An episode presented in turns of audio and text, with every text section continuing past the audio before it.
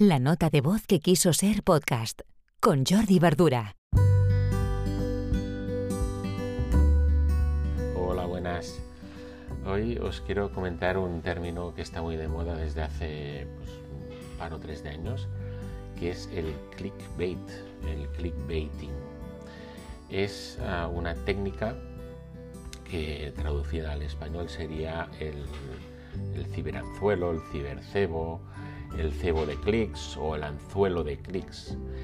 Es uh, una técnica que consiste en, de alguna manera, manipular nuestra curiosidad uh, con el fin de, que hagamos clic en un artículo en un post determinado.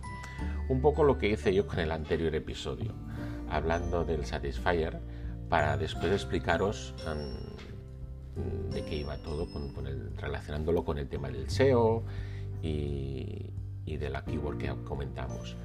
Eso podría ser un, clickbaiting, ¿no? Podría decir, oh, ¿de, qué, ¿de me, me va a hablar Jordi de, del Satisfyer hoy en, el podcast de, de, la nota de voz, ¿no?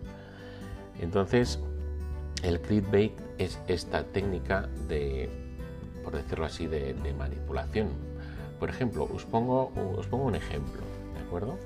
Uh, tengo delante del ordenador una noticia que dice, lee esto antes de pedir un préstamo personal. Y, la firma el portal eleconomista.es. Esto es una entrada de, Google. Y aquí vemos que la, primera palabra que hay es el verbo le, leer. Pues mmm, verbos como leer, como mirar, como escuchar son mmm, muy usados en esta técnica de clickbaiting o sea, nos incitan a que cliquemos y nos vayamos para adentro. ¿Qué consiguen estas plataformas?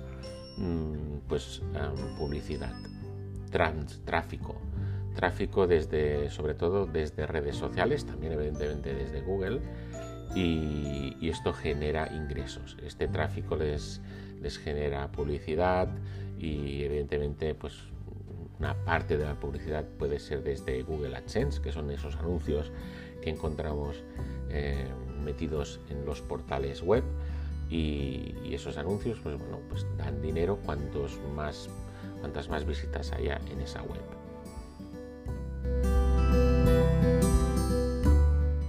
La nota de voz que quiso ser podcast con Jordi Bardura